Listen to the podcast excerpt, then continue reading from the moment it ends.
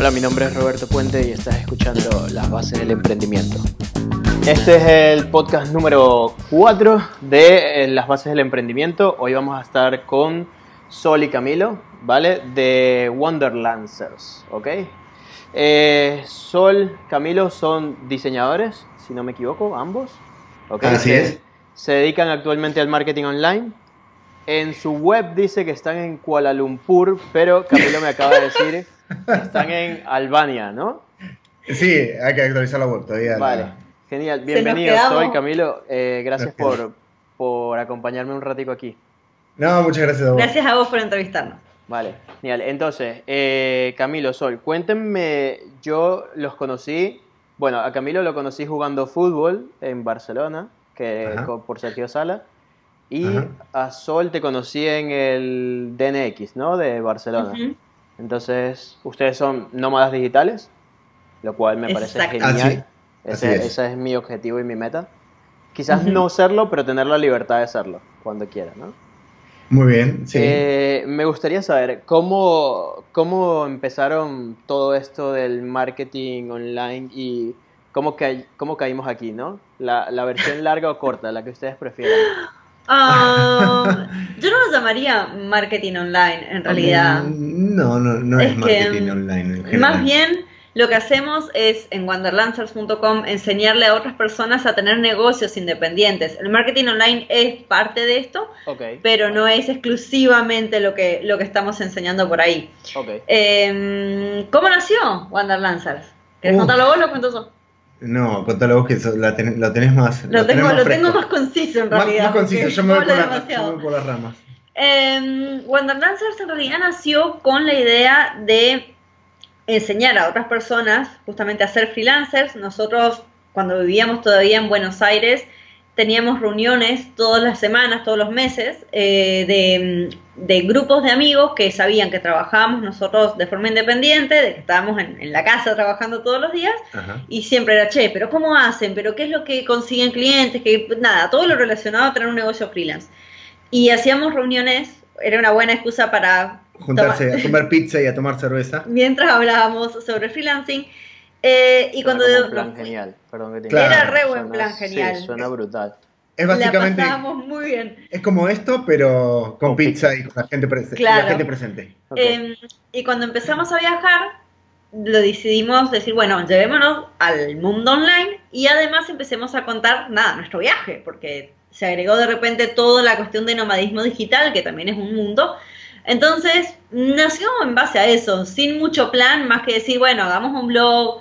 Eh, en ese momento no, no había mucho plan profundo con Wanderlancers porque nuestros ingresos mayormente eh, venían de los negocios freelance de cada uno, porque somos diseñadores, programadores y demás, pero no trabajamos juntos en esa parte. Y fue creciendo. Y en este momento Wanderlancers, eh, al contrario, estamos poniéndole muchas más pilas para que sí sea nuestro, nuestro negocio primario. Sí, porque de hecho descubrimos que nos gusta un montón eh, ayudar a la gente y nos preguntan cada vez más, cada vez más. Bueno, nos empezaron a preguntar cada vez más y eso nos llevó a profundizar más en lo que estamos haciendo. Exactamente. Entonces, es por eso que cada vez hay más cosas, de simplemente escribir algún blog post de vez en cuando. Ahora tenemos un podcast, tenemos cursos, tenemos el grupo de freelancers y profesionales online, que es muy activo. Todos los miércoles hacemos un vivo donde durante una hora ah, proponemos un tema o la, la- o la gente de los integrantes del grupo pro- proponen un tema y en la semana hacemos un video en vivo y respondemos todas las preguntas que nos hace la gente en vivo. Y eso está muy bueno porque hay mucha interacción ahí. Es muy la, divertido. la gente se, se- se divierte mucho. En realidad nos gusta hablar con la gente, en pocas palabras. Claro. Genial, perfecto. Ya yo eh, escuché su podcast, me estaba preparando para la entrevista, escuché, tienen dos podcasts, el primero y el segundo me gustó mucho, son 50 y algo de minutos y era todo aquello que, que uno consigue por internet de, de cómo ser freelance, ¿no? Y me encantó porque normalmente son estos consejos que uno lee y son como, vale, tienes que elegir un nicho, pero es como, ¿cómo coño yo elijo un nicho? ¿Cuál elijo? ¿Cuál me gusta? ¿Dónde busco? ¿Sabes? Y, todo esto. Y Sol, a mí me pasa exactamente como a ti, que tengo miedo de que un nicho me vaya a aburrir. O sea, ese es mi, mie- mi mayor miedo. Porque a mí lo que me encanta cada vez que llega un cliente es poder eh, que sea algo completamente nuevo, ¿sabes? O algo que yo quizás no hubiera pensado. Entonces me pasa por allí. Pero ya me estoy yendo por las ramas. Antes de que toquemos ese punto, ¿ok? Quería preguntarles, ¿cómo empieza eh, todo lo del nomadismo digital, ¿vale? ¿Cuándo toman la decisión y cómo toman la decisión de, eh, vale, estamos aquí, estamos en Buenos Aires, vamos a, a recorrer el mundo y vamos a hacer esto online, ¿no? Uh, mirá, es una historia. Bueno, la voy a tratar de resumir un poco. Porque. que no, no lo contaste, pero básicamente nosotros vivíamos en Buenos Aires. Y. mm, por ejemplo, yo soy el freelancer hace muchos más años que yo. Y yo trabajaba en la oficina. Y cuando la conocí ella en el 2013, me empezó a decir: Bueno, tenés que renunciar, tenés que renunciar, tenés que renunciar. Yo te traje al lado. Ella me trajo al lado oscuro. Y yo renuncié en el año 2015. Yo diría Yo que te sacó del lado oscuro. Sí, sí. Igual yo ya venía con, ya venía trabajando de manera freelance con, con- con- clientes, eh, muy esporádicamente, hasta que bueno, nada, renuncié a la oficina y, y empecé a hacer freelance. Y en el año 2015 eh, decidimos ir a Europa a hacer un viaje. Yo renuncié a la oficina en abril y en septiembre creo que fue, nos fuimos de viaje. Un mes y medio nos fuimos a recorrer Europa. Y la primera parada que hicimos fue París, donde yo nosotros teníamos unos amigos, nos quedamos en su casa y nos quedamos eh, una noche hablando con ellos, estábamos comiendo, estábamos cenando, y nos dice, eh, empezamos a preguntar, bueno, tipo, eh, ¿cuánto, ¿cuánto gastan ustedes acá para vivir en París?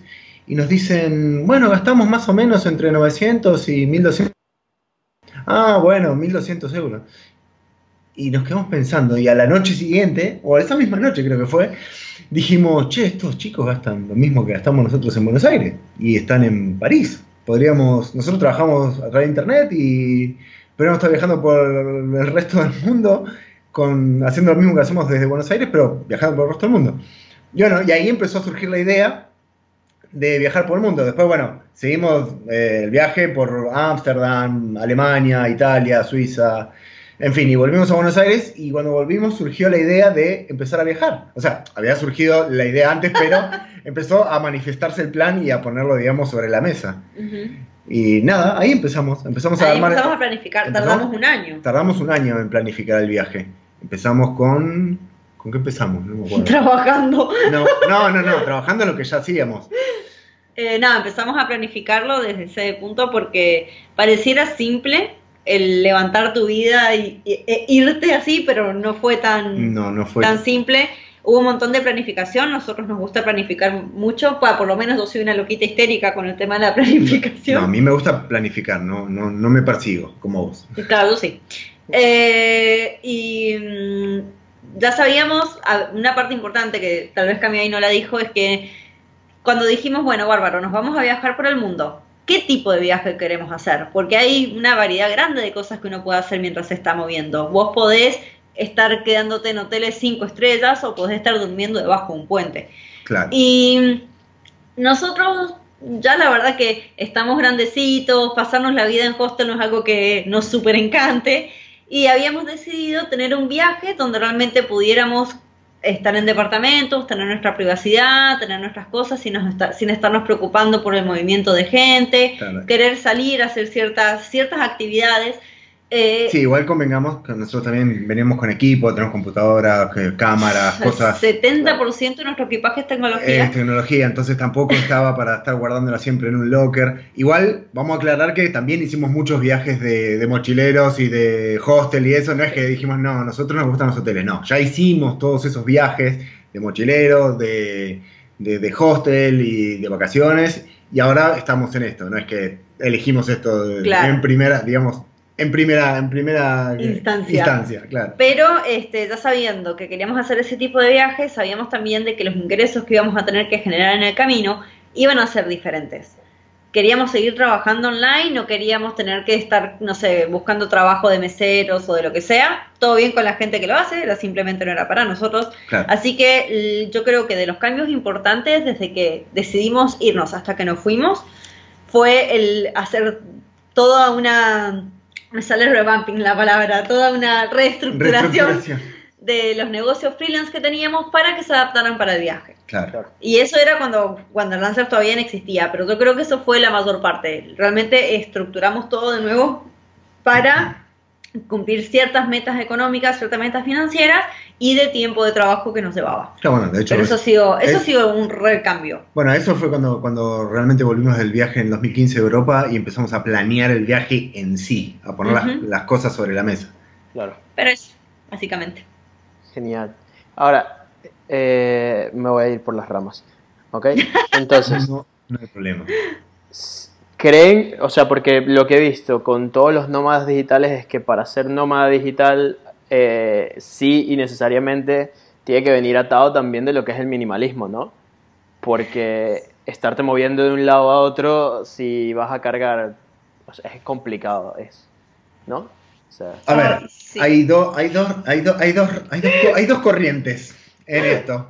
Está el que lleva una mochila sola, pequeña, y lleva solamente lo, lo esencial y compra lo que necesita en la marcha, o tenés la gente que se lleva todo. Y qué sé yo, no, no está mal ni bien. Hay gente que se lleva dos valijas y recorre el mundo con dos valijas. Pero, No, pero esperá, hay un punto. El punto es que em, nada, es muy relativo. O sea, no está mal ni bien porque, a ver, con Sergio Sala la otra vez discutíamos de eso. Decía, bueno, no, yo llevo una sola una mochila. Yo, por ejemplo, llevo una mochila grande donde llevo un montón de cosas. ¿Entendés? Entonces, ¿pero qué pasa? Porque la gente cuando habla de viajes piensa que vos estás con la mochila todo el día y te estás moviendo cada tres días. claro. Nosotros venimos a un lugar, mm, yo, por ejemplo, en mi caso llevo una mochila grande, la dejo en el armario y hasta el próximo mes no me, no, no me muevo, no nos movemos.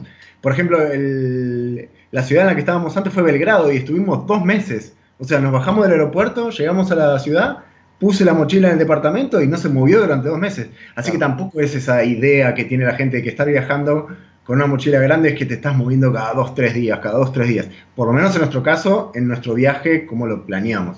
Igual no, yo quiero hacer una excepción con esto, porque vos lo vivís desde el lado de hombre y yo te voy a contar el lado de la mujer con Bueno. el tema del minimalismo. Está, está bueno esto, está bueno esto de- de- de- del dúo. Empecemos por una cuestión. Cuando nosotros decidimos viajar, nos vimos de viaje, vendimos absolutamente todo lo que poseíamos. Ah, bueno, todo. sí. Ok. Nos deshicimos de todas las, las cosas materiales, literalmente tenemos nuestra vida, nuestras posesiones materiales Sí. están en las valijas. Solo quedaron unos libros y unas camperas. Quedaron libros nada más, exactamente. Nada más. Y después no queda más nada, de Ese nada, era, de ese nada. era yo viniendo a Barcelona. Claro, bueno, no queda nada. Eh, yo viajo con una valija mucho más chica que la de Cami. Sí. Es más, mi valija entra arriba del avión. Sí. Y me pasó de que cuando, cuando empecé a viajar y yo le contaba a mis amigas mujeres Claro. la cantidad de ropa que pensaba llevar, es, me miraban con cara de, vos estás loca, vos, ¿en serio? Pero ¿cómo vas a hacer para tener solamente dos pares de zapatos? Me decían. Claro. Eh, tengo tres, porque si considero las ojotas. Sí. y te das cuenta de que cuando empezás a viajar realmente no necesitas un montón de cosas. Primero y principal porque nunca estás lo suficiente, el suficiente tiempo en un lugar como para que la gente diga, ay, esta flaca se viste siempre de la misma manera. Claro. Pero sino Sí. porque además termina siendo incómodo, termina siendo este nada, más cosas para llevar. Armar una valija todo el tiempo no es lo más divertido del No. planeta. Para nada. Eh, Y yo creo de que nos, nos, nos hace pensar mucho ahora cada vez que compramos algo, si realmente se necesita, si no se necesita. Ha sido un cambio de mentalidad importante en nosotros dos. Siempre decimos, el mes más, el día que terminamos de vender el último mueble, eh, de que nos sentíamos muy livianos, de repente, Claro. pero... Sí, no tenían, te- te- te- nos deshicimos de las preocupaciones, porque, como quien dice. Excepto de la parte tecnológica, que voy a admitir que esa no, No. pero que esa seguimos, seguimos coleccionando cosas. Y es más, ahora con el podcast estamos con un solo micrófono y sabemos que tenemos que comprar otro más. Y es más cosas para llevar.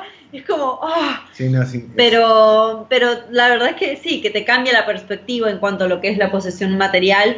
Y además de que tenés que moverte con 400 valijas, te vuelves loco.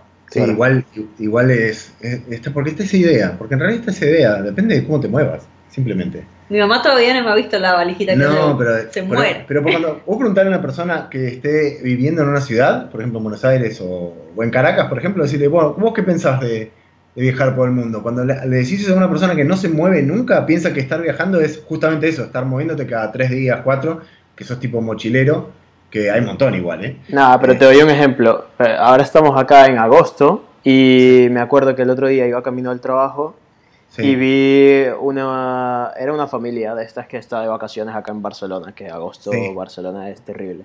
Y tenían. Ellos eran cuatro, los dos padres, o sea, padre, madre y sus dos hijos, ¿no? Y Ajá. juraría que conté 12 maletas. aproximadamente. Y yo las vi y yo dije, yo con una, todo lo que tengo cabe en una.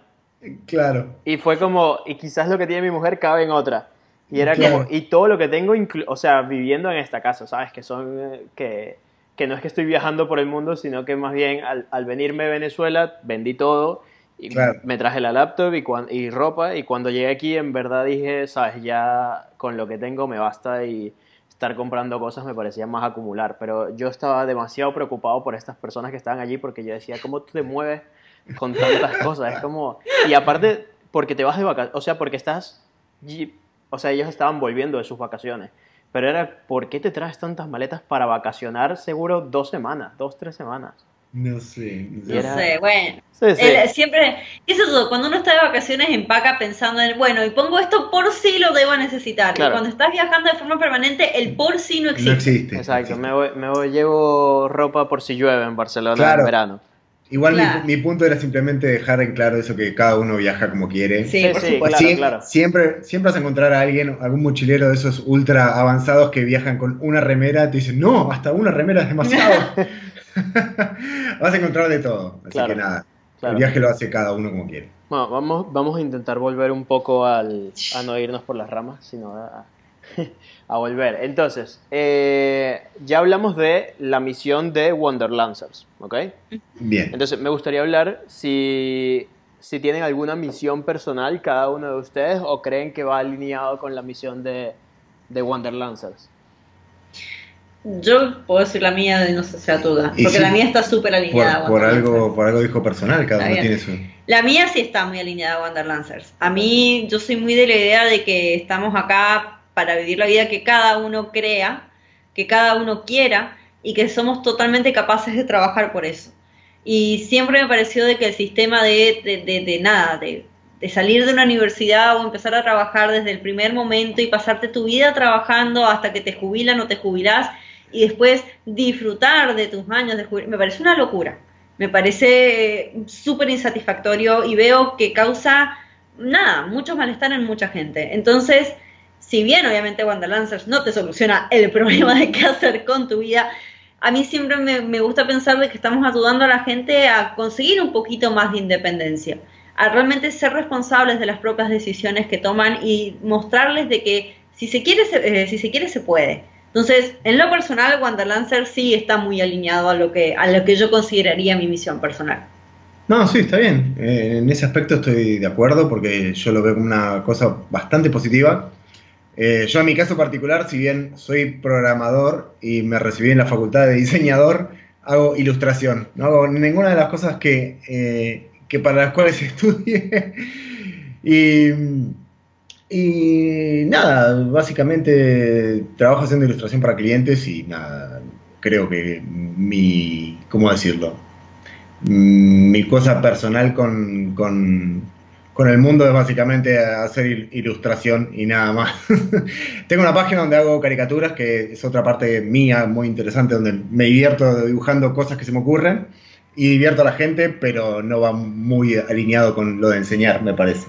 No con el miedo con Wanderlancers, pero yo sé que tu misión es hacer reír a la gente con tus Sí, dibujos. bueno, a eso me refiero. Mm, Me, me divierte más están entretener. geniales. Está ¿cómo? buenísimo. Están Sí, no, me geniales, divierto. geniales. Es que me, me divierto dibujando y haciendo reír a la gente, eh, pero no, no- les enseño nada. Por eso me parece muy interesante lo que hacemos con Wonderlancers, porque eso sí tiene una cuestión más práctica donde podés, podemos eh, ayudar a las personas a que cumplan sus sueños, mal que mal, porque odio decir cumplas un sueño, porque es una, fra- una frase, cliché. es De, una frase de- de libro de autoayuda. Facebook, muy de Facebook. libro de autoayuda. Muy de Facebook, y la odio, la odio, pero bueno, sí, en realidad sí es. a- a- ayudarnos a que vivan un poco mejor y que si tienen una idea o un emprendimiento o algo que quieren hacer, lo hagan. Porque mal que mal, nosotros nos. Nada, nos agarramos, vendimos todo y nos fuimos a viajar por el mundo porque era lo que queríamos hacer. Claro. Eh, renuncié al trabajo, bueno, vos también, mucho antes que yo, pero también renunciaste y nada. Estamos en esto. Vale, genial. Vamos a hablar ahora de salud, ¿ok? Salud se puede entender cuerpo, mente y alma.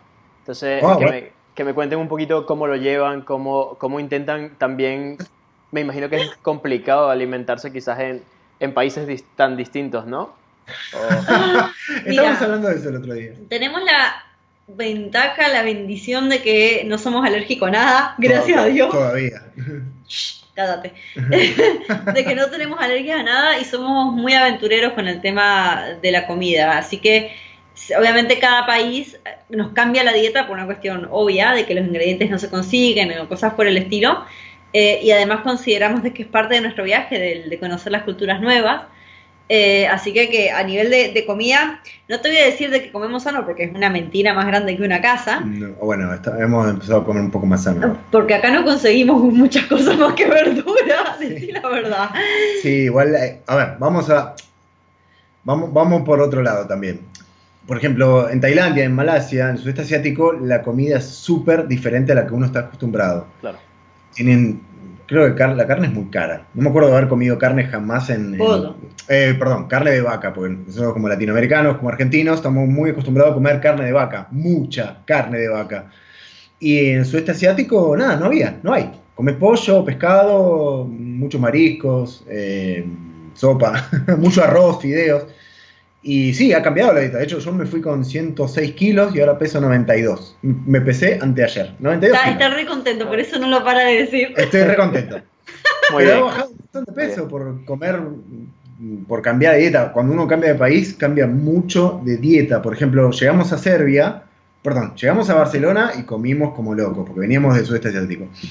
Fuimos, perdón, fuimos a, a Suiza primero. A Suiza Comí- primero. Comimos queso como loco, después fuimos a Barcelona, comimos como loco. Llegamos a Serbia y comimos carne como loco porque las porciones eran muy grandes y se come mucho. Las porciones en Serbia son muy grandes. Como los serbios. Igual, yo lo pondría. Te voy a poner, te voy a tratar de resumir un poco. Eh, es súper difícil mantener rutinas de comida, mantener Sí. rutinas de ejercicio. Sí. La verdad de que nosotros en particular as- tratamos de hacer, eh, por lo menos de salir a caminar mucho, pero no tenemos como una rutina de ejercicios así que sea súper sólida, ni estricta, No. ni nada por el estilo. No. Eh, influye muchísimo, aunque no se crea el tema de los cambios de los horarios. Tenemos que adaptarnos muchas veces a los clientes y eso realmente hace que te complique. Sí. Claro. Eh, pero en realidad, eso de, de decir, no, bueno, todos los días voy a hacer ejercicio, no por lo menos nosotros. Sabemos que hay gente que lo hace, pero no. Sí tenemos cuidados con las comidas, por más de que no le hagamos asco a nada. eh, tampoco es que vivimos tomando cerveza y ese tipo de cosas, porque sí nos cuidamos en ese aspecto. Eh, y en lo que es salud mental, la meditación ni la tocamos. Sabemos que es un error, lo deberíamos hacer. Lo que sí tratamos de hacer es siempre cuidarnos bien en dormir, Sí. más que nada, eh, y en estar alertas y en tener rutinas que yo creo que también hacen al tema de la salud y al manejo del estrés. Hay muchas cosas que generan estrés cuando estás viajando, cosas extras que por lo general no, a veces las registras, a veces no las registras. Por ejemplo, cuestiones como no poder entender un idioma o no entender lo que está escrito en la calle son Es muy es frustrante. cosas de estrés. Es muy frustrante. sí. Eh, el hecho de que siempre estás en un lugar nuevo y tenés preguntas como este lugar es seguro, este lugar no es seguro, eh, qué pasa si tal cosa, qué pasa si tal otra, son cosas que generan estrés. Entonces hacemos, tal vez yo diría de que nuestra salud va muy por el lado de contrarrestar ese tipo de situaciones, más que de tenerla como la rutina fija de hoy me levanto a correr Sí. 10 kilómetros o lo que fuere. Sí, ¿sabes qué, ¿sabes qué es lo que hemos descubierto que es lo más estresante de todo? La comunicación. La comunicación es lo más estresante de todo. Porque, por ejemplo, vos vas a un supermercado y querés comprar algo y de repente la cajera o el cajero te mira y con cara de horrorizado, porque si bien nosotros estamos acostumbrados a cambiar de idioma o hablar en inglés, porque es el idioma universal, o, o mal que mal estar adaptado a eso, la gente con la que vos hablas no está acostumbrada. Claro. Entonces, de repente te, te hacen con señas, tipo, ¿qué, qué, qué- qué querés? No, no, no te entienden, es como que se ponen muy mal. Y el, no sé, voy a tener un porcentaje, pero creo que el 70% de las personas se han puesto muy mal al ver que no se podían comunicar y otras, poner el 30% que restante, eh, se ponían contentos, tipo, ay, sí, sos extranjero.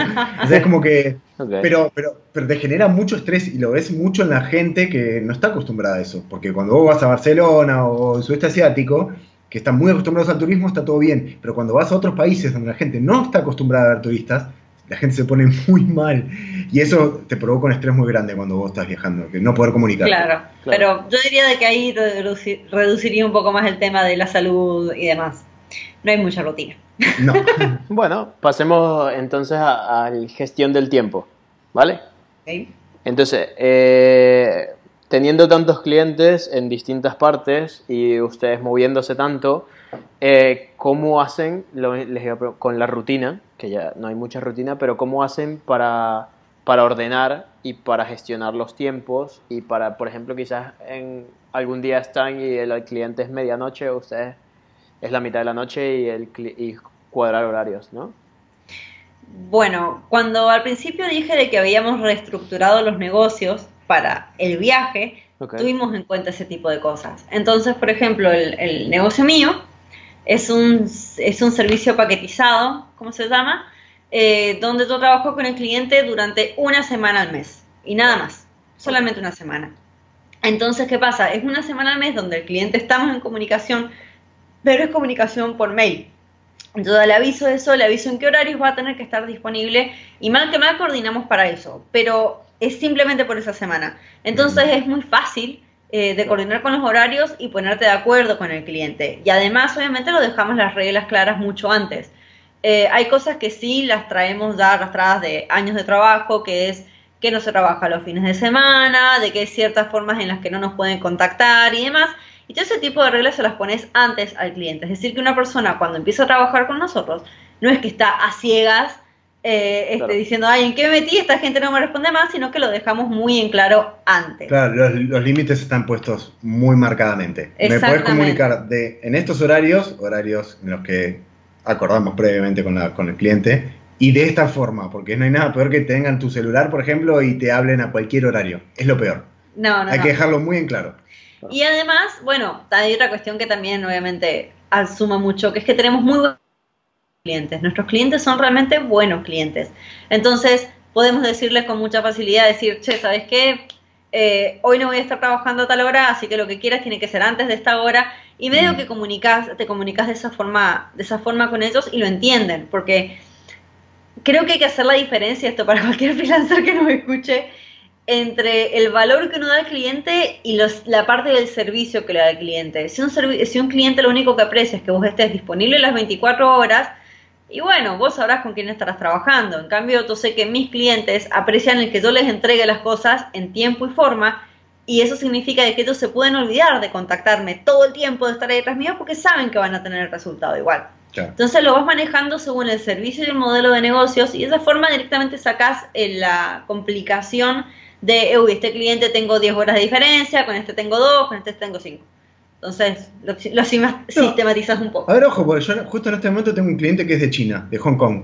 Y tiene como, tiene como 10 horas de, diferencia conmigo. Pero yo le dejé muy claro, mira, yo estoy en este momento en, en Tirana y estos son los horarios y cuando le mando algo, me responde 10 horas después y yo le dejé muy en claro que le iba a responder 10 horas después de lo que ella eh, tuviera. Pues si, si, ella me manda es una mujer, me manda algo en un horario que yo estoy durmiendo, ya sabe que estoy durmiendo, entonces sabe que no le voy a responder, porque muchos clientes quieren que, obviamente, le respondas prácticamente inmediatamente. Pero nada, lo dejas de, vale, claro al principio. Ok, ¿utilizan alguna aplicación para llevar los horarios? Eh, ¿Hacen bloques de tiempo o ya ustedes van sabiendo que tienen que, que trabajar y van tirando? Porque también quisiera saber cómo porque hay muchas personas que cuando escuchan nómada digital creen que ustedes están en la playa todo el día y están, ¿sabes? Generando ingresos y todo esto. Y quisiera dejar bien claro que no, que me imagino que quizás hay muchas veces que les gustaría estar en la playa y están trabajando hasta más que las personas que no están de viaje, ¿no? Sí, Roberto, lo primero que vamos a desmentir, por favor, a todo el mundo que esté escuchando, es esa foto de la mujer u hombre en la playa con la computadora es mentira. Sí, que aparte a mí me daría terror porque si la laptop se llena de arena. es mentira. Imagínate. Vos estás en la playa con tu laptop. No, claro que no. No llevaría ni mi cámara ni mi celular a la playa. No, eso es totalmente mentira. Y sí, sí tenemos rutinas de trabajo, de trabajo. Es más, heavy en este momento por todo lo que estamos haciendo con Wanderlancers. Eh, tenemos una rutina de trabajo bastante, bastante estricta. Sí, usamos un calendario para... Tenemos, sí, tenemos una programación de aquí a varios meses eh, de todas las cosas que tenemos que hacer. Y va variando, tenemos como esa programación que es general trimestral por ahora, eh, sabiendo que es todo calendario de contenidos, calendario de las cosas que tenemos que hacer, los eventos fijos que ya tenemos, como lo de los miércoles del Pregúntame que me gusta que es en vivo, Mastermind y demás cosas por el estilo. Y además tenemos las rutinas del día a día, que siempre las dividimos en mitad Wanderlanders y mitad clientes. Entonces, cada uno sabe qué es lo que tiene que hacer en la parte de clientes, pero después nos ponemos todas las semanas de acuerdo en decir, barro, esta semana se tienen que hacer estas tareas y las hacemos de tal hora a tal hora. Suena como que es muy poco flexible, pero esto ha sido también un tema del aprendizaje, creo que todo cuando empezamos a viajar, de que te entusiasmas mucho cuando empezás a viajar y que llegas a un lugar y quieres ir a conocer todo. Exactamente, sí. Y si uno no se autoimpone la rutina, no se autoimpone los límites, terminás ni conociendo ni trabajando. Exactamente. Entonces, a nosotros mm. nos dimos cuenta de que nos funciona bien tener una rutina en ese sentido un poco más estricta, porque tenemos que, nada, hacer las cosas. Quiero, quiero eliminar la palabra rutina, porque cuando uno habla de rutina suena que es algo aburrido, ¿viste? Convengamos de que no siempre es divertido. No, no, pero digo, es como rutina, ¿viste? La rutina, porque suena que algo es como... ¿Y qué palabra usarías? No, estoy tratando de pensar... Ah, no, no, podés, no podés sacar así la palabra sin poner otra No, el trabajo diario. Le Por el poner. día a día, ¿no? Quizás. Día a día, claro, porque rutina suena a eso. Ok. Eh, la, la, herramienta que utilizamos se llama Notion, ¿verdad? Notion IO es el... Esa es, es como Trello y Asana en esteroides, es genial. Esa nos la recomendó Sergio Sala. Sí, eh, Notion, es el calendario que utilizamos para, organizar nuestros horarios. No nuestros horarios, nuestro, nuestro, nuestras tareas, porque los horarios los manejamos en el día a día, pero las tareas Notion. Vale, como, Nations, pero con O, o sea, como... Claro, Notion. Notion, claro, Notion.so. Vale. Ah, vale, vale, vale, perfecto, la voy, la voy a probar. Yo utilizo Asana. Es, muy bueno. Ah, no, bueno, es parecido. Asana, es, creo que es Asana en esteroides. Es genial. Sí, sí, Yo uso Asana con los clientes, pero Notion para nosotros es como lo mejor. Genial, genial. Escuché en el podcast que Camilo, a ti te gusta hacer las cosas que odias primero. Sí. Y Sol es completamente distinta. Yo soy igual que tú, Camilo. Si no las hago, luego paso todo el día intentando evitarlas. Sí, sí, sí, sí. Sí, porque, por ejemplo, en la mañana, bueno, a Sol le pasa lo mismo esto, que es, eh, a la mañana uno, por cuestiones obvias, está con más energía, más pilas, y si te pones a hacer lo que odias al principio, eh, lo, haces mucho más rápido o se te pasa la hora mucho más rápido que a la tarde. A la tarde que cuando ya no tenés energía no querés saber más nada. Y encima tenés que hacer algo que no te gusta, no lo vas a terminar, no lo vas a hacer. O sea, consejo, si tenés algo que no te gusta hacer, lo haces a la mañana. Y Sol, cuéntanos tu, tu versión. Mi versión eh, yo no pienso en eso, yo soy mucho más de esta tarea hay que hacerla y se hace. Ok, más, un, más, un, soldado, un yo sí, sí yo soy muy, muy soldadito. vale, vale, genial. Eh, bueno, pasemos a marketing y ventas. ¿okay? Me gustaría que me hablaran un poquito de, de cómo conseguir clientes, ¿okay? cómo, cómo se mantienen en este sube y baja también que no, eso no es solo marketing y ventas, sino también un poco de crear sistemas, ¿no? Y un poco de, estar más organizados, pero el, el, sube y baja que tienen todos los emprendedores, que es ahora tengo cuatro clientes y la semana que viene no tengo ninguno, ¿no? Planificación. Eso, eso, es total planificación. Cuando eh, replanteamos los negocios, tuvimos eso en cuenta. Eh, el hecho de que elegimos una especie de sistema de, de productivización de servicios era justamente para tratar de em, contrarrestar el tema de la inestabilidad. Eh, a ver, cuando yo hablo de planificación, hablo de una planificación general que basta una, una planificación del día a día. ¿sí? Nosotros, con el tipo de viaje que teníamos, sabíamos más o menos cuánto dinero íbamos a necesitar en promedio por mes. Y eh, el negocio que armamos, por lo menos el mío, que sigue siendo el principal en relación a los ingresos, Em, está pensado para que todos los meses con un solo cliente nosotros cubramos un poco más que los gastos básicos que a los que habíamos calculado. Entonces, eh, está todo armado, el sistema funciona y yo sé que yo necesito 12 clientes al año para poder seguir moviéndonos y pagando todos los gastos que sean necesarios para el tipo de viaje que estamos haciendo. Entonces, ¿qué es lo que pasa? Es simple, son 12 clientes al año, no es mucho, no es que tengo que hacer campañas masivas, no es que tengo que hacer un montón de cosas, y es más, vos acabas de preguntar cómo consigo clientes, y solo los clientes los consigo primero porque tengo un nicho definido, ya todo sé a quiénes les voy a ir a vender, todo sé quiénes necesitan de soluciones como las que yo estoy ofreciendo, entonces Es simple, esa persona no sé qué necesita eh, solucionar este problema y tiene la plata y me va a pagar para lo que te estoy ofreciendo. Entonces voy directamente y les hablo. Vale. Eh, puede ser medio en frío, puede que no, pero ese es todo el marketing que hago en cuanto a lo que es el, el negocio de branding, que es, que es el principal. Ok. Pero simple. Sí, si mal no recuerdo, del, de la charla en el DNX es un negocio que vendes branding para una empresa en particular, lo que incluye el marketing, página web, eh, ¿qué más? Ayúdame aquí. que- Incluye este incluye una sesión de estrategias de negocios, incluye todo lo que es el eh, branding, el diseño de logos, eh, todo, todo lo que sea en realidad relacionado a la marca, eh, Vale. tarjetas personales y ese tipo de cosas, que es todo em, stationery, me sale en inglés. Papelería eh, papelería, comercial. gracias, papelería comercial, el diseño de la web y el copywriting de Vale. todo lo que es la web. Y todo eso se hace en una sola semana.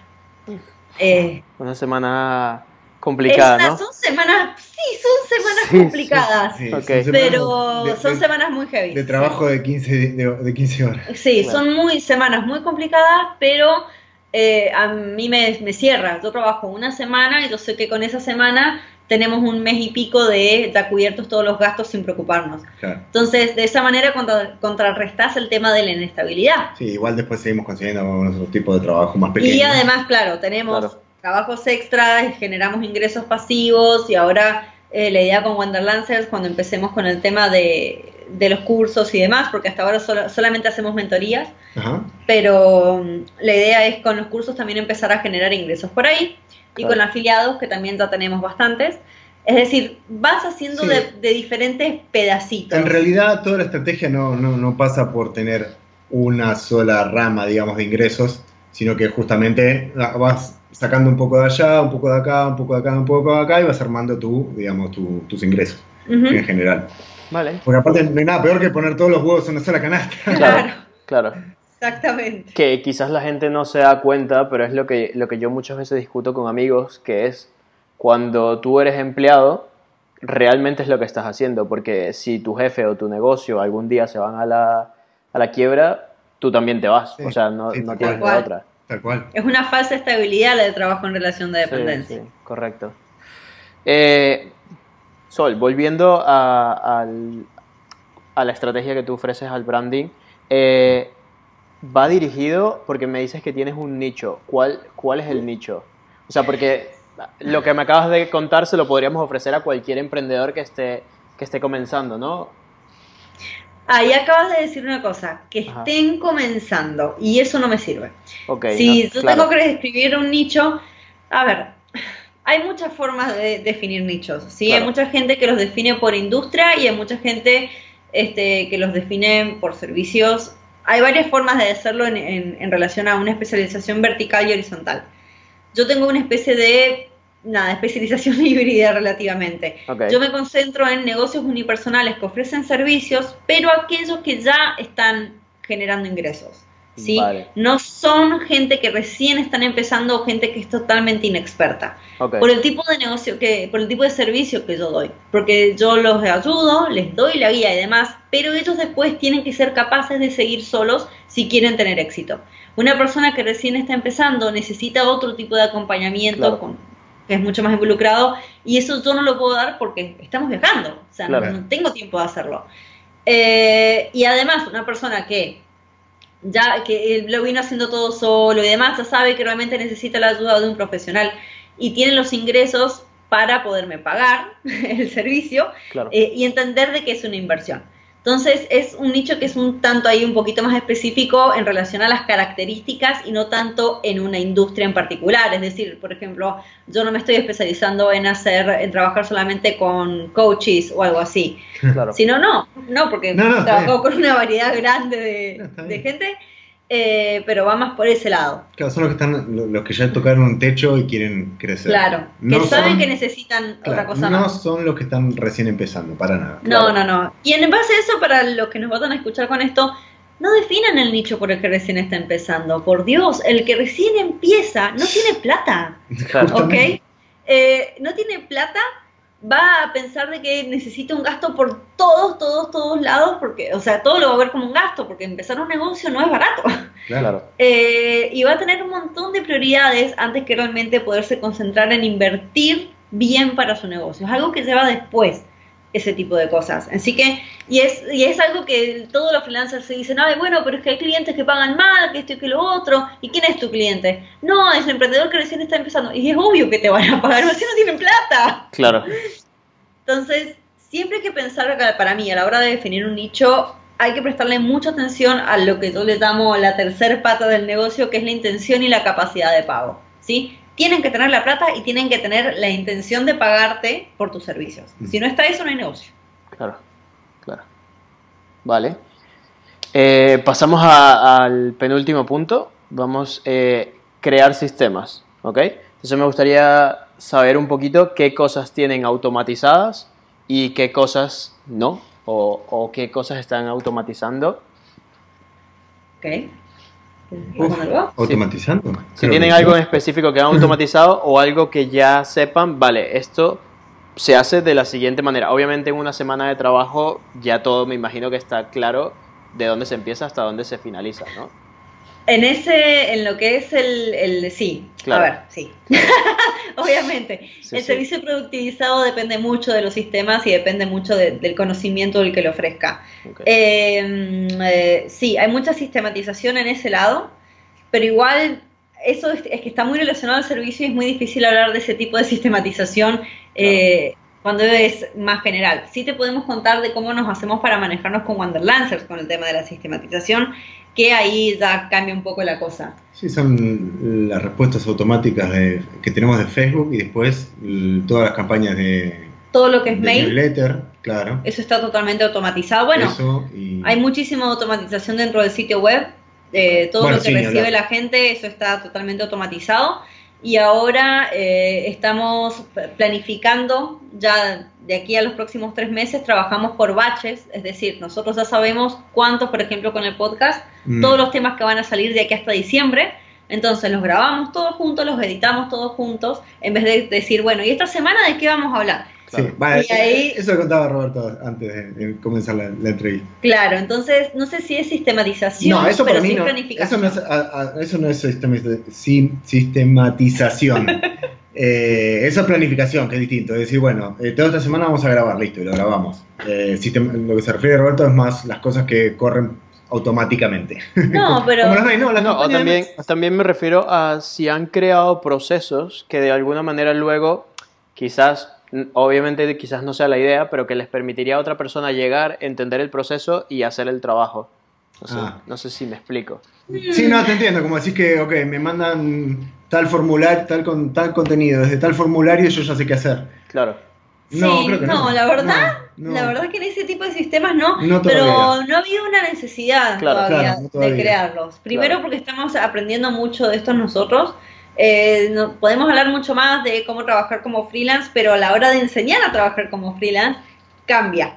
Es otra cuestión y nosotros hemos estado aprendiendo a hacer esto en el camino. Mm. Entonces, recién te diría ahora de que estamos bien empezando a ver los procesos, qué partes son automatizables, qué partes no. Y calculo que cuando llegue el momento de contratar a personas para que nos ayuden, ahí sí vamos a tener que realmente entrar en la parte de los sistemas como vos decís, de decir, bárbaro, te largo las guías y vos con esto tenés que ser capaz de desarrollar todo el resto. Claro, claro. Em, que los, yo tenía algunos que con los que he basado cosas como escribir blog posts o, similares. Pero eso está...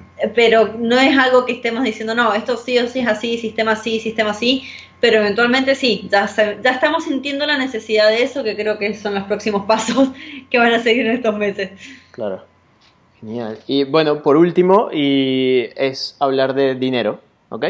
Entonces, me gustaría saber, eh, ya Sol, me dijiste que solo necesitas 12 clientes, lo cual te permite, bueno, estar cómodo en, lo que respecta a, esta vida que ustedes han construido, ¿no?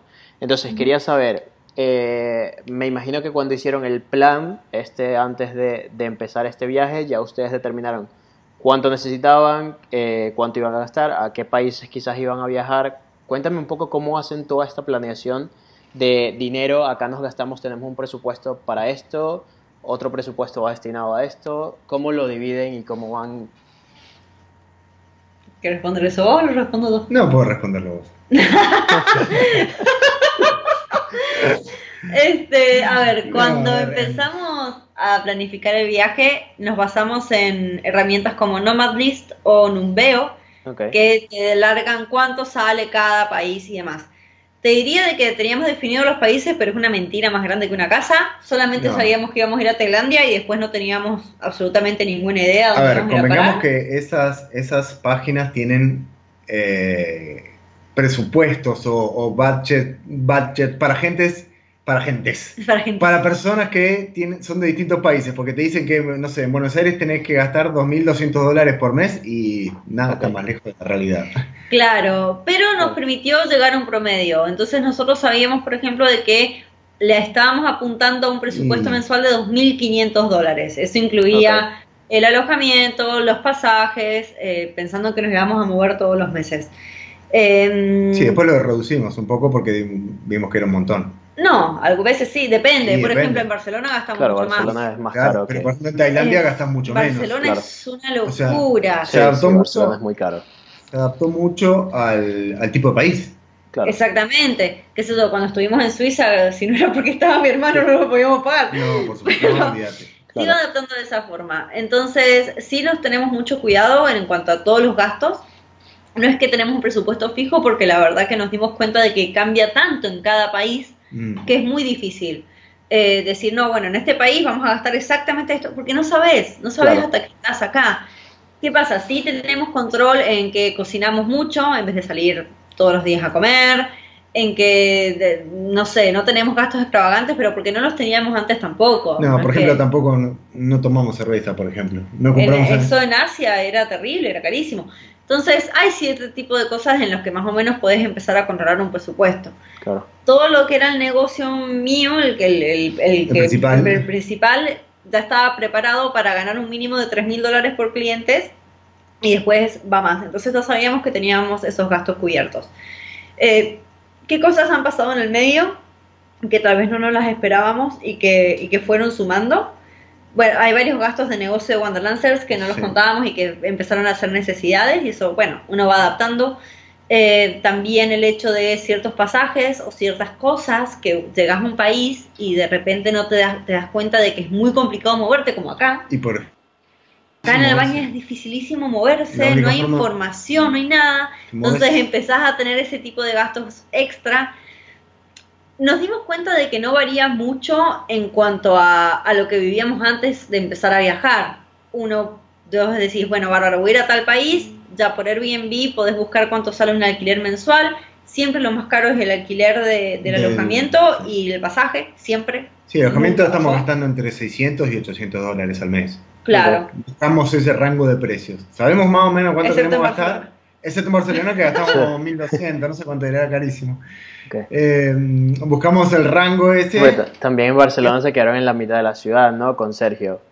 Sí, sí. Sí, bueno. Bueno, También nos quedamos en un lugar muy lindo. Pero no, pero igual, ¿no? no Barcelona fue sí, como. sí, Barcelona es costoso. No, costosísimo, Sí.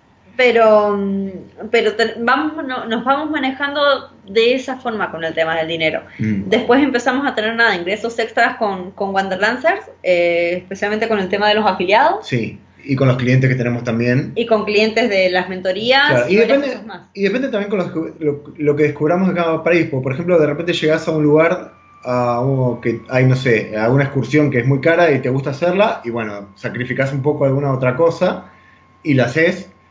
Eh, y en otros lugares no, directamente hay un presupuesto fijo para ese país y como no hay nada, no, no hay nada digamos, extra en que gastar, se gasta ese dinero y listo. Claro. Así que nada, tenemos cubierto lo básico, pero también eh, tenemos un pequeño presupuesto donde decimos, bueno, queremos eh, llegar a, a cierto país y hay algo que queremos hacer, tenemos como un, un reservado eh, ahí guardado por si queremos hacer algo especial. Pero nada, eso es básicamente, ¿no? No sé si hay mucho más que eso. Y cuando, cuando iban a Bueno. empezar a... Perdón, que te interrumpa. Cuando iban a empezar a viajar, eh, ¿sacaron un fondo de emergencia, algo así, para, para saber que tenían una seguridad allí? ¿O fueron... No, Bueno, ahorros? eso también. Tenemos unos ahorros que no se tocan, que Ok. están justamente por eso de emergencia, los llevamos eh, guardados. Y están ahí simplemente por si hay una emergencia. Y otra cosa que hicimos al principio, que es increíble que la gente no recomiende, pero tipo, cuando viajamos tenemos un seguro de, de salud. Mucha gente viaja sin seguro de salud. Ay, es una locura. Y es re caro, ¿eh? Los seguros de salud son muy caros y nos hemos encontrado mucha gente que viaja sin seguro de salud y te puede pasar, bueno, hemos, hemos visto muchos accidentes en Tailandia, Claro. gente que ha tenido que desembolsar 2.000 dólares, 1.500 dólares porque se fracturó una pierna Ok. y lo tenés que pagar y si Claro. no, no te, te- no, te, no te operan, no te hacen nada de lo que tengan que hacer. Y, y mucha gente viaja sin eso y nosotros recomendamos para nada sacar un, un- un seguro y viajar con eso. Y es, Sí. es un- Vale. El seguro y el fondo de emergencias para nosotros son básicos. son básicos y no podés obviarlos. Ok, ¿cuánto tiempo de fondo de emergencia y qué seguro de salud? El seguro de salud que sacamos. El seguro de salud fue- que nosotros tenemos es uno que se llama de Universal Assistance, que valía, no sé, creo que... No me acuerdo, Valía, pero es uno muy particular porque nos incluye es 12 meses y es de todo el mundo. valía, Entonces, es valía creo como 16 mil pesos argentinos, que son... en ese momento. en ese momento, que son... No sé En cuánto dólares, es. 16 mil pesos dividido 30. no sé- Ahora, no, sé, cuánto salía no en sé ese cuánto momento. Eh, No, creo que son como 500 dólares. No, no, sí, sé. no sé. Más o menos, va por ahí. Y el fondo de emergencias, en realidad siempre tratamos de dejarlo cada vez un poquito más, pero lo que incluye es mínimamente los pasajes de vuelta a Argentina. Sí. Ok. Entonces llega a pasar Claro, algo y Claro, es... tenés es- para volverte, sí. Ok. Idealmente, idealmente, lo que soy honesta, idealmente el fondo de emergencias también nos tendría que cubrir eh, si nos quedamos sin alguna de las computadoras, que son nuestra, nuestra herramienta principal de trabajo, de poder comprar una nueva. Sí. Bueno, de hecho a mí Eh, se me rompió el celular en Tailandia y tuve que comprar otro, Claro, por ejemplo. Eh, ese, eh, y eso no, y eso nos gustaría llegar a ese, a ese punto también. Pero si estamos hablando de una emergencia, si estricta emergencia, es que cubra los pasajes de vuelta. Sí. Ok, ok. Pues genial chicos, esto me ha encantado esta conversación. Creo que ya lo podemos dejar hasta aquí. Eh, Bueno. bueno. una última cosa, Sol. Eh, trabajaste en videojuegos, ¿no? Y no te gustó. O sea, eso quería preguntar porque ¿sabes? ha sido como mi sueño. O sea, no mi sueño, pero siempre he pensado como que me gustaría trabajar y luego me di cuenta que tú dijiste que, que quizás lo que me gusta es jugar videojuegos, pero trabajar es terrible. Y yo dije como, wow, podría ser, ¿no? Sí, bueno, eh, lo cuento. Esto para los que nos escuchan después está en el primer episodio justamente de nuestro podcast de The Wanderlancers para freelancers y profesionales Sí. online. Vamos a dejar el Eh, link en las notas del programa para que todo el mundo lo escuche.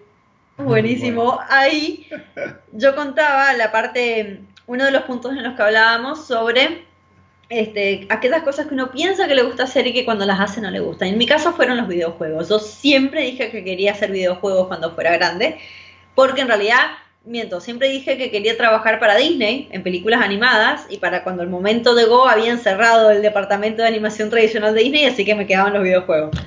Eh, y mis primeros clientes fueron de videojuegos. Hacía yo animaciones y diseño de personajes y cosas por el estilo. Incluso la tesis de mi facultad, mi primer tesis, fue eh, de videojuegos. Y lo dije. Cuando me di cuenta de en realidad todo lo que venía por detrás, de lo tedioso que era, de cuánta gente se tenía que poner de acuerdo, de discusión de los programadores, de discusión de, de los que toman las decisiones, de lo mal que estaba pagado. No, dije esto era demasiado, consumía demasiado tiempo y la verdad es que a mí me gustaba jugarlo, a mí me gustaba disfrutar de las historias de los videojuegos, me, disfrutaba, me gustaba disfrutar del arte del videojuego, pero hacerlo, nunca jugué un videojuego lo que hice porque era terrible, no los quería ver pero ni en figurita. No, no, no, lo odié, lo odié. Pero vos probalo, en una de esas te gusta, qué sé yo, lo que dije, uno nunca sabe hasta que, hasta que Claro. lo prueba. Claro. Eh, hay de todo. Yo tengo varios amigos de esa época que todavía siguen trabajando en eso y les encanta. Eso, a mí no, nada más. Wow, me encantó. Quería compartir eso con ustedes. Eh, bueno, ¿algo más que les gustaría agregar o que les gustaría contar o decir? O... Mm, creo que no. Que se animen si quieren ¿Qué? viajar. Ah, bueno, eso, por, bueno, por supuesto, obvio. claro. Todo el que quiera viajar por el mundo, lo único que tiene que hacer es renunciar a su trabajo y empezar a vivir la vida que quiere. Planificar antes. Sí. No digas esa parte, Y- planificar es Me, importante. me- me gusta que por un lado Camilo es renuncia y vete y Sol es planifica primero y luego renuncia y vete. ¿no? Es como, Claro. vamos El ahí. chiste, eh, siempre hacemos el chiste de que eres el soñador y yo soy la que no tiene sentimientos. Entonces, Yo creo, yo creo que es exactamente igual con mi mujer. ¿eh? No se lo digan, pero... Ah, mira, mira, viste, Roberto. Es así.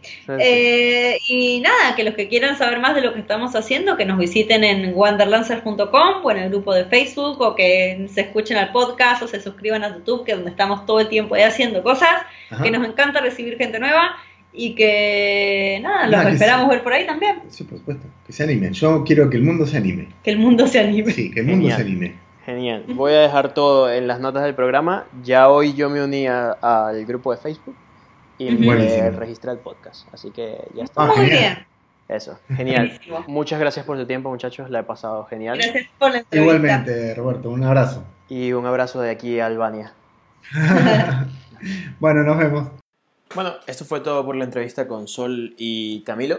Son brutales muchachos, por favor síganlos. Voy a dejar todos los links de los cuales hablamos en la entrevista en las notas del podcast.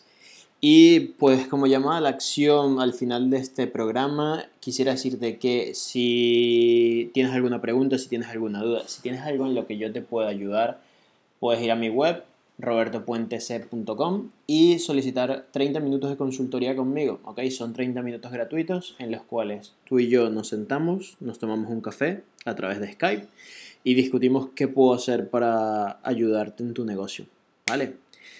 Sería todo. Si te gustó el podcast, por favor, dale 5 estrellas en iTunes, déjame un comentario, una reseña, si no lo escuchas en iTunes o en cualquier otro sitio. Y si hay algo que crees que puede ser de valor para otra persona, por favor compártelo.